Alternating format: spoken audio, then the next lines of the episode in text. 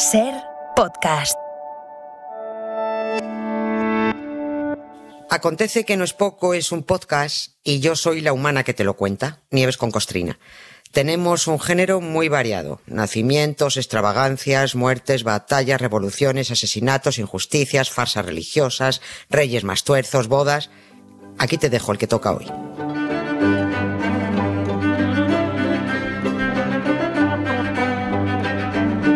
Hola Nieves, buenas tardes. Buenas tardes, Carlas, ¿qué tal? ¿Qué te parece esta idea del formato que hemos comentado hace un ratito? Juntar a personas de edades muy separadas, muy alejadas del mismo ramo y escucharlas. A ver cómo hablan y cómo miran la vida. Pues está bien. Está muy bien, Siempre, está muy siempre, bien. Siempre está bien Estoy escuchar a, a- otro. Luego puedes no estar de acuerdo, pero lo Claro, escuchas un rato. Eso mismo. Y si te Oye, aburre, te vas. Hay páginas de la historia, ha- hay, hay episodios que jo, resulta imposible ventilárselos en una tacada, ¿no? Y, y la guerra del Vietnam claramente es uno de esos. Hemos repasado, recuerdo un poquito a los oyentes, ¿eh? hemos repasado estos últimos días cómo se tejió aquel conflicto, cómo Estados Unidos llevaba enredando en asuntos de ese país desde hace años antes de que la guerra empezase como tal. Hemos recordado también como aquella foto de un jefe de policía aliado de los norteamericanos pegándole un tiro en la cabeza a un guerrillero del Vietcong. Lo puso todo patas arriba. Y hoy terminamos, o cerramos un poco el círculo, con el foco puesto en un año muy difícil de olvidar y por muchos motivos. 1968.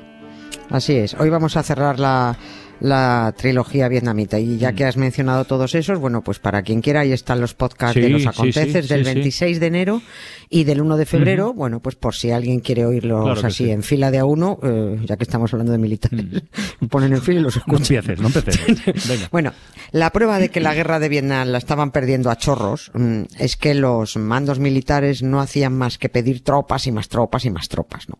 Lo que empezó siendo una guerra con soldados voluntarios terminó siendo una guerra con reclutas a la fuerza. Esa era la principal demostración de que no estaban ganando nada. Se juntaron varias cosas que abrieron los ojos de golpe a los estadounidenses y que convirtieron ese año 1968 en un año infernal para las familias que tenían hijos en edad de ser llamados a filas. Estaban aterrorizados. En aquel 1968 en las casas de Estados Unidos había pánico a abrir el buzón pánico y encontrar una carta de reclutamiento que decía escuetamente Saludos, por la presente se le ordena la incorporación a las Fuerzas Armadas de los Estados Unidos. Punto pelota. Ya está. A partir de ahí, sálvese el que pueda y a buscarse la vida para escaquearse. Y mira tú un dato, los más patriotas no eran los más dispuestos. Ya, ya, ya lo contamos esto también, sí, sí.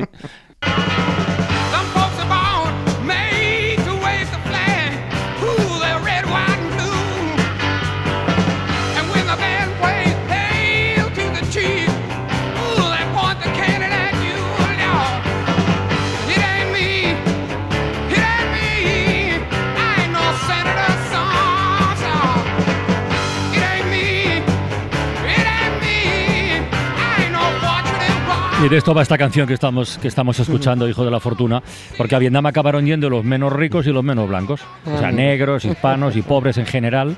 Eran los que tenían menos recursos para librarse de ser reclutados. Y, allá que se fueron todos, ¿no? Siempre, siempre pasa, siempre, igual. Sí. En todas las guerras, en todas las épocas. Los que menos pringan, oye, los más patriotas, eso siempre, ¿no? Cuando su patria les dice, oye, que ahora tienes que hacer lo que predicas, ellos dicen, "Mire, que ahora no puedo, que vaya otro, ¿no? Nosotros tenemos ejemplos en este país para aburrir. Tenemos la guerra de Cuba, la de Sí, Filipinas, sí, la sí. de África. En todas ellas, en todas, los ricos patriotas pagaban para no ir lo que se llamaba redención a, a metálico, ¿no? Si tenías dos mil pesetas, ala, le pagabas. O enviabas en lugar del reclutado a un pariente pobre como sustituto. Hasta el tercer grado podías mandar a un primo tuyo, ¿no? Y en Estados Unidos, con Vietnam, no es que pagaras por no ir, pero solo la gente que tenía pasta podía buscar recursos para que el hijo no fuera reclutado. Y, y- y mira, como somos así, estas cosas hay que ilustrarlas con nombres y con ejemplos para que veamos que los patrioteros son igual en todas partes, los pongas donde las pongas. Donald Trump, uno. Santiago Abascal, otro. Santiago Abascal es el admirador de Putin, el fan de Bolsonaro, ¿no? Bueno, clavaditos Trump y Abascal, en sistema neuronal y en escaqueo patriótico. Donald Trump se libró de ir a Vietnam a base de pedir cuatro prórrogas universitarias. Y luego por una extraña lesión en un pie que nunca se supo exactamente qué era. ¿Este qué le pasa en un pie? No tiene una lesión en un pie. Bueno, Santiago Abascal, que es que no hace más que hacerse fotos disfrazado de kaki, se sube a vehículos militares, a tanques, todo, todo escenografía, y que ha pedido incluso que vuelva al servicio militar obligatorio, se pidió tres prórrogas para no hacer la. Dos, porque estaba yendo a clase, no digo que fuera, estuviera estudiando, digo que estaba yendo a clase, y la otra prórroga porque dijo, si me apunto al PP y me dan un chiringuito en alguna concejalía, pues me libro otra vez. Y efectivamente, se libró, ¿no? Así que va por la vida como si fuera Mazinger Z, pero no sabe por dónde se agarra un fusil. Eso sí, la bandera nacional está en la bragueta. Y Trump, Abascal, Bolsonaro, Hitler, iguales. O sea, los, los patriotas siempre tienen trucos a mano para dar la espalda a la patria cuando, cuando hay que hacerlo. Oye, Nieves, volviendo a lo del Vietnam, ¿cómo hicieron para librarse de ser, de ser reclutados? Además de por las prórrogas universitarias. Mm, Pues, pues fíjate que no, todos, todos los... los que iban se libraban, me imagino. ¿no? Claro, ¿qué va? Es que mm, eh, si eras rico universitario sí te librabas. Si eras universitario no pobre, porque no puedes ser pobre si vas a la universidad, pero al menos mm, no tan rico, los, los menos ricos no se libraban. Eh, para que el ejército de Estados Unidos te diera una prórroga universitaria tenías que ser estudiante a tiempo completo. Es decir, que no hacías otra cosa más que estudiar. Eso significaba que tus padres tenían muchísima pasta, porque claro, estudiar en Estados Unidos son decenas de miles de dólares. La gente se hipoteca para mandar a un hijo a la universidad, ¿no? Si además del pago de la matrícula tenías que mantener al niño cinco o seis años que durara la carrera, viviendo en colegios mayores o en hermandades, su manutención, eh, sus juergas, el ocio, eso solo lo hacían los muy muy ricos, ¿no? Los universitarios que estuvieran estudiando y trabajando para mantenerse, a esos no se les concedía prórroga. Que, que- precisamente porque estaban trabajando, o sea, esos iban a Vietnam, ¿no? Donald Trump era de los ricos muy ricos, por eso consiguió cuatro prórrogas universitarias y justo además en 1968, el año infernal del reclutamiento del que hablamos, como quizás ya no colaba lo de la universidad, consiguió una quinta prórroga por cuestiones de salud. Adujo un problema en un pie un- yo qué sé, pues sería un juanete quizás, ¿no?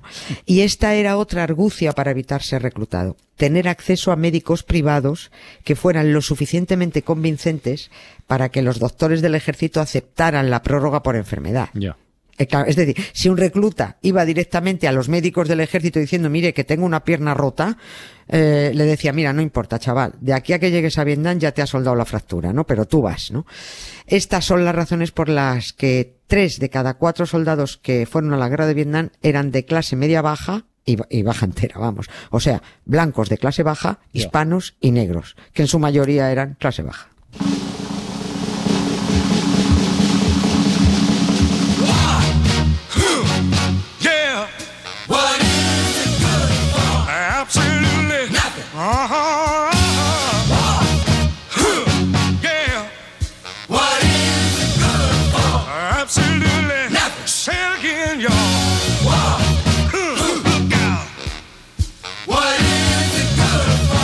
Estoy acordando de algo que contaste el otro día, es un poco de pasada. Claro, los que no estaban estudiando en la universidad ni tenían problemas de salud, problemas de verdad, ¿qué opciones tenían para no ser reclutados? Por largarse, huir, como los que dijiste que llegaron a Ibiza, ¿no? Exactamente, sí. ¿Cuán- ¿Cuántos se marcharon de Estados Unidos para de Estados? Unidos unos 100.000. Se calcula que unos 100.000 jóvenes huyeron de Estados Unidos Ya. para evitar ir a Vietnam, ¿no? Algunos, aunque fueran ricos, habían acabado la carrera y no había mucho problema de salud que inventarse, ¿no? Por mucho que tuvieras un médico privado muy bien pagado que te certificase lo que fuera, ¿no? A veces no era tan fácil. Así que a muchos niños ricos sus padres les pagaban la salida del país, ¿no? Una parte de ellos recaló, bueno, pues en los paraísos hippies que ya, ya se conocían por India, en Goa, en Katmandú, Bali, Marrakech, y algunos, los primeros llegaron a Ibiza, que es cuando eh, la isla entró a formar parte a finales de los 60 de la ruta de los hipijos, ¿no? que es que los jovencitos yanquis que llegaban a Ibiza no eran unos desarrapados, eran chavales con mucha pasta, eran niños bien, ¿no? Que podían hacer collarcitos, vale, sí, si les apetecía, pues estupendo, para no aburrirse mucho entre canuto y canuto, ¿no? Porque en realidad los padres mandaban dinero desde Estados Unidos, ¿no?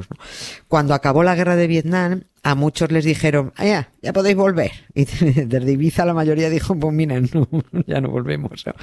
Si Estados Unidos se mete en otra guerra, pues mejor que nos pille aquí. Bueno, Esto es una broma porque en realidad no podían volver Ya. cuando acabó la guerra, porque los que evitaron el reclutamiento habían incurrido en un, En un en un delito. claro. La mayoría de los jóvenes huyeron a Canadá, que era más fácil porque estaba ahí mismo, ¿no? Bueno, estaba y está, no lo han movido. Y como la gran mayoría de eran universitarios con la carrera acabada, Canadá ha reconocido que se Mm. benefició mucho de aquella generación que llegó al país muy bien preparada. Porque un desertor, si le pillaban, ¿a, a qué pena se enfrentaba? Me estoy acordando del caso de Casus Clay, Sí. Mohamed Ali, el, el- el boxeador, que él, fue- él objetó, pero no se marchó, se quedó en, No. se quedó en el país. Sí, sí. Exactamente, él se quedó, se quedó con un par, porque además utilizó su fama en favor del activismo contra la Mm. Sí, guerra de Vietnam. ¿no? Si estás en contra de algo, coño, pues actúas, ¿no? Los comentarios de Bar no sirven para nada. La pena si te pillaban huyendo del reclutamiento eran cinco años de cárcel. Por eso los que huyeron no podían volver cuando acabó la guerra, ¿no? Hasta que en 1977 que, y esto ya fue durante la presidencia de Jimmy Carter, que además eh, lo hizo nada más llegar. Nada más llegar al poder fue de las primeras medidas que tomó.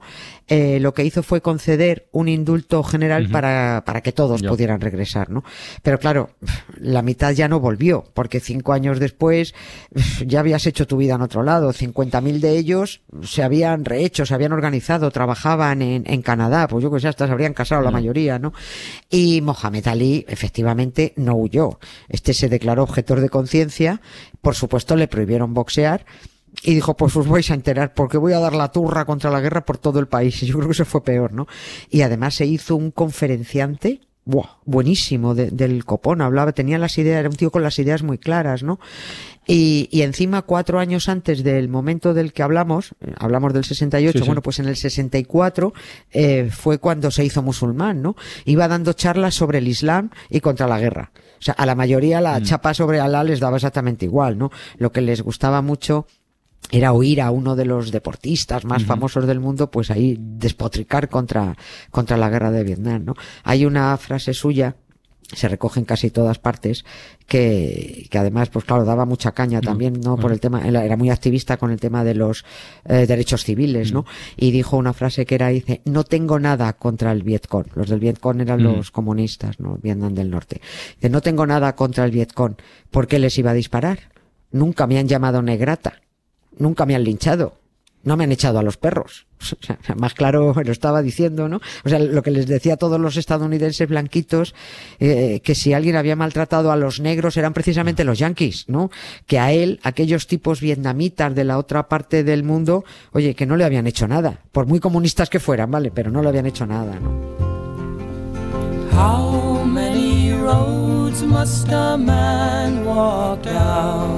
Before they call him a man?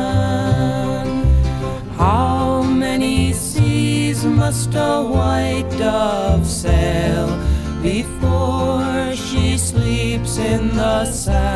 Por cerrar el círculo, Nieves, ¿cuántas personas murieron en aquella guerra en Vietnam? todo, calcular todo es, es prácticamente imposible, ¿no?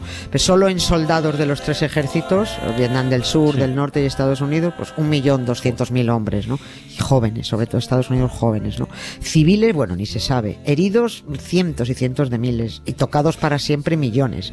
En la semana del 11 al 17 de febrero del 68, solo en esa semana, 543 soldados volvieron en bolsas de plástico a Estados Unidos. Fue la de mayores bajas en 20 años de la innecesaria guerra de Vietnam. the sea. How many years can some people exist before they're allowed to be? Un gustazo como siempre, Nieves. Hasta mañana. Un beso. Para no perderte ningún episodio, síguenos en la aplicación o la web de la SER, Podium Podcast o tu plataforma de audio favorita.